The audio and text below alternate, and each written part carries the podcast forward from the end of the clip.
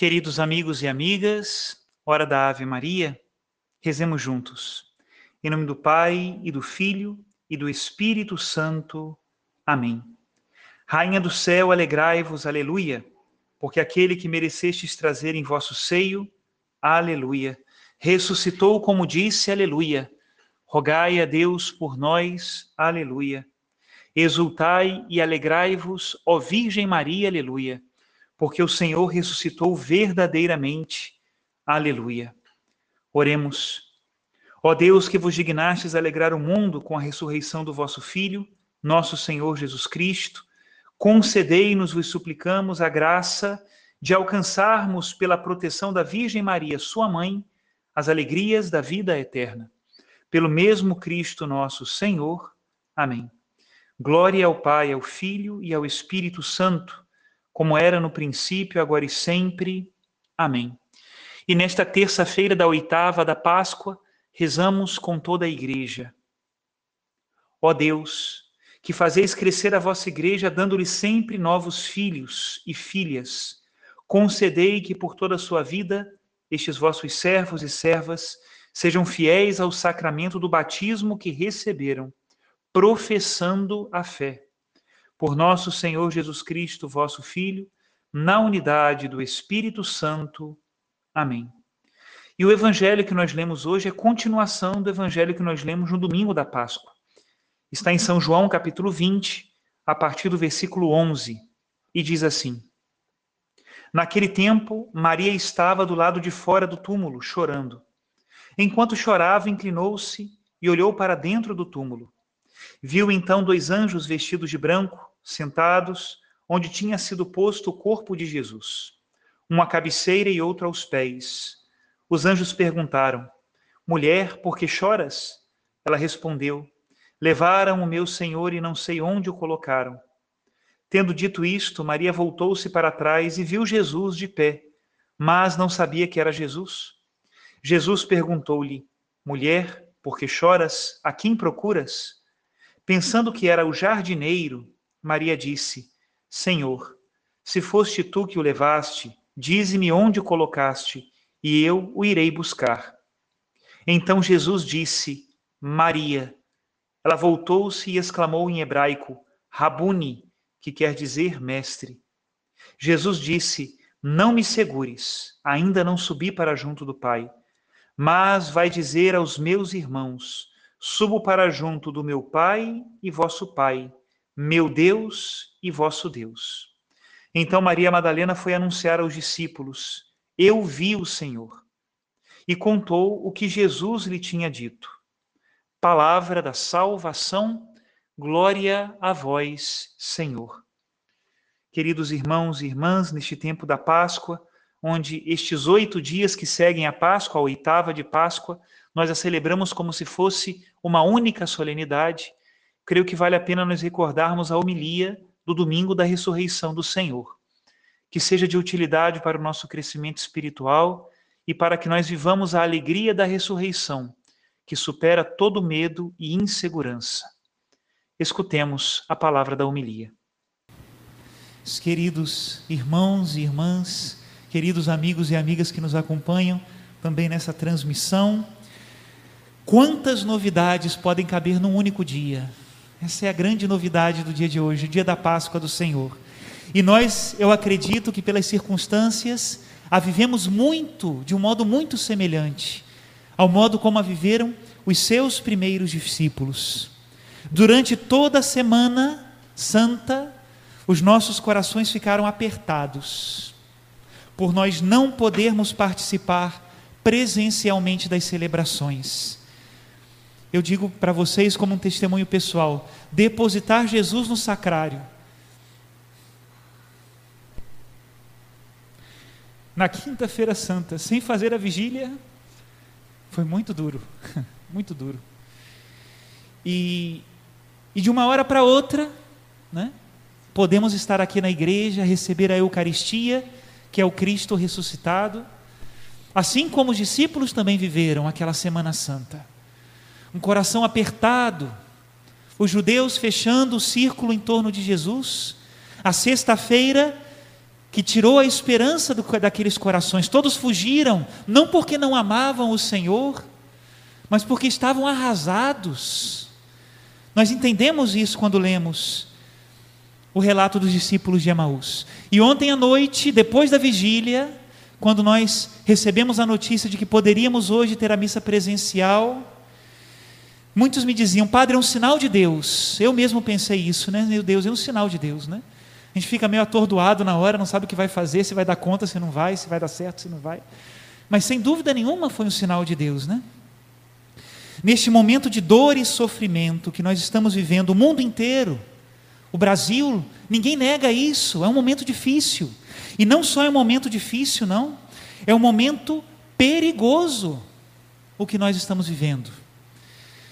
Mas agora, mesmo com todos os cuidados e restrições, nós podemos dizer: os templos estão abertos. Mesmo que nós não possamos vir às celebrações por algum motivo de comorbidade ou por medo, cada um sabe a sua situação pessoal, nos dá uma alegria saber que os templos estão abertos, que eu posso vir durante a semana para fazer a minha adoração eucarística pessoalmente, que mesmo que eu não possa vir por vários motivos, eu sei que alguém está lá diante do Santíssimo, eu sei que a casa de Deus não está com as portas fechadas. Isso é um direito nosso. Quem pode nos proibir de ver a Deus? Bendito seja Deus, louvado seja Deus. As portas da casa de Deus estão abertas. Foi mais ou menos o que aquelas mulheres viram no dia da ressurreição. Ficaram preocupadas: quem vai abrir a porta? A pedra é pesada, quem vai nos ajudar? E quando chegaram na manhã da ressurreição, a pedra tinha sido tirada, o sepulcro estava vazio, ele ressuscitou, ele mudou tudo. Ele, isso não é uma, uma frase de efeito, isso não é um slogan, isso é verdade. Meu irmão, minha irmã, ele está no meio de nós, o ressuscitado está no meio de nós. Passamos tanto tempo e tantos anos e séculos, graças a Deus, e nos últimos anos, tentando recuperar uma coisa importante, que é a presença de Jesus, nós já sabemos na Eucaristia, bendito seja Deus, mas recuperar também essa teologia tão bonita da presença de Jesus, onde dois ou três estão reunidos em seu nome. Como é que nós podemos desprezar isso? Ele está no meio de nós. Você que nos acompanha na sua casa, ele está no meio de nós. Não há portas fechadas que contenham o ressuscitado. Ele está aqui e ele nos toca. Muitos estudiosos né, tentam explicar como é que foi a ressurreição, né? Será que Jesus levantou, sentou, tomou um pouquinho de ar, né? Depois levantou e saiu do túmulo? Como é que foi isso, né? Será que ele volatizou, né, como passou por entre as faixas de linho, assim como passou pelas portas fechadas do cenáculo. O que acontece? Como foi? Ninguém sabe. O nosso dogma da ressurreição de Cristo não explica o processo, só nos fala uma verdade: Ele está vivo e está no meio de nós. Por isso, a ressurreição do Senhor, ela é antes de tudo uma experiência. E ela só pode ser transmitida por uma testemunha. Não dá para aprender isso nos livros. Não dá para aprender uma mensagem de cor e sair falando. Não é uma questão de fazer um curso de coach para saber dizer bem uma mensagem. Não é isso. É uma experiência. É a única solução possível para, durante dois mil anos, nós continuarmos enchendo nosso coração de alegria e vivendo uma vida nova, que vence a morte, que vence o pecado, que vence o egoísmo, que transmite a todos alegria. Cristo ressuscitou, Ele está vivo, Ele está vivo. E mandou-nos ir para Galiléia no Evangelho de ontem. E hoje nos deixou atônitos a todos. Os apóstolos entraram no sepulcro, não tinha planejado essa visita. Chegaram lá e encontraram o túmulo vazio. Somos nós, somos nós. Eu dizia, né, que ontem muitos diziam, padre, isso é um sinal de Deus, né? Na ressurreição podemos voltar às igrejas, né? E eu vou dizer para vocês, para mim, muito mais, também isso, lógico, mas o sinal de Deus foi ver o empenho e a alegria dos servos da nossa paróquia em organizarem tudo tão rápido para nós hoje termos a missa.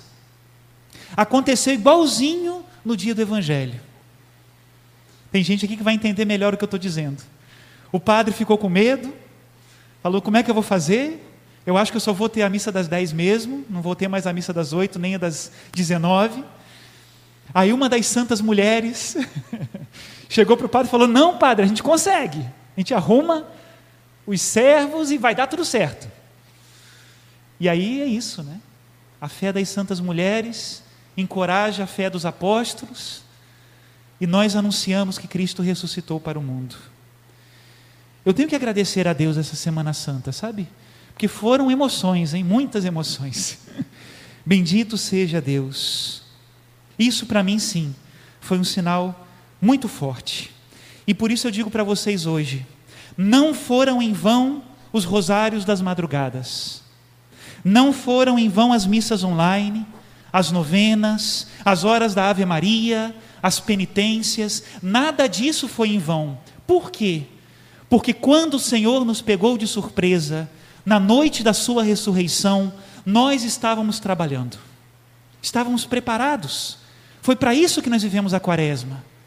Eu dizia ontem para as pessoas: se o Senhor Jesus voltar nessa noite, Ele nos encontrará trabalhando. Sinal da ressurreição de Cristo. Hoje já me disseram, até uma e pouca da manhã, padre, eu estava respondendo as mensagens do chat. Bendito seja Deus. Essa é a ressurreição do Senhor. E hoje Ele quer que eu pregue, como São Paulo. Se ressuscitastes com Cristo, esforçai-vos por alcançar as coisas do alto, onde está Cristo sentado à direita de Deus. Aspirai às coisas celestes e não às coisas terrestres. Meus irmãos, o que vale é a criatura nova.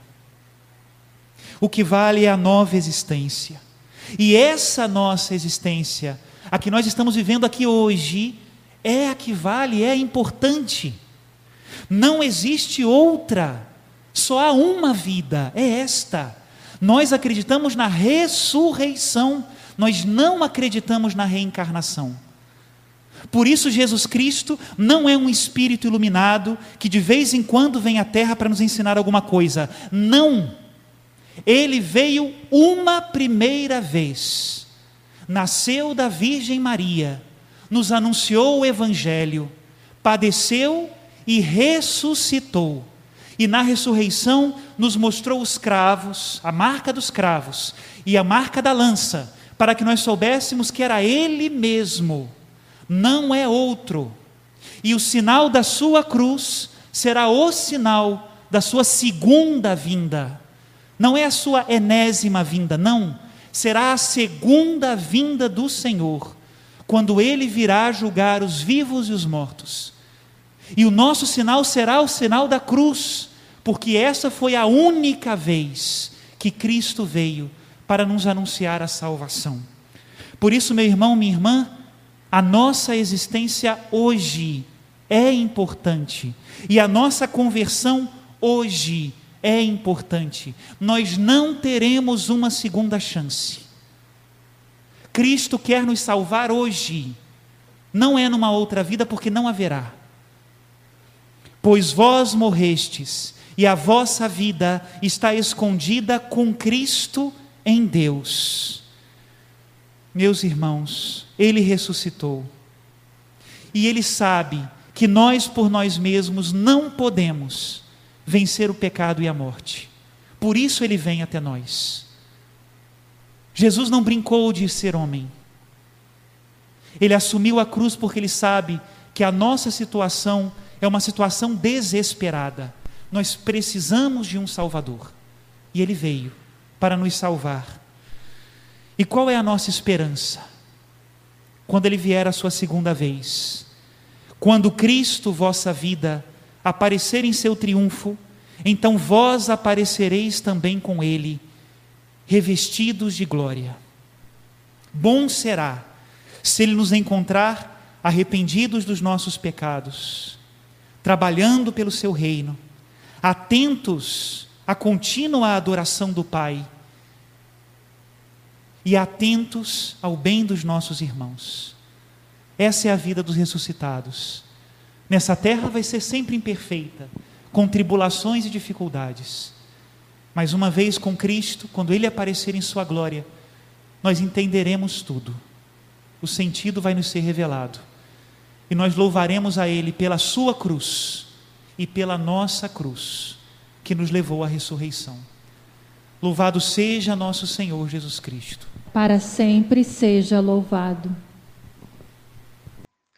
A ressurreição já é, de alguma maneira, nós vermos o sentido global da nossa existência, do plano de Deus para o mundo, da existência do mundo inteiro. E tudo isto está nas mãos de Deus que é amor. Confiemos nele. Que Deus abençoe a todos, em nome do Pai, do Filho e do Espírito Santo. Amém.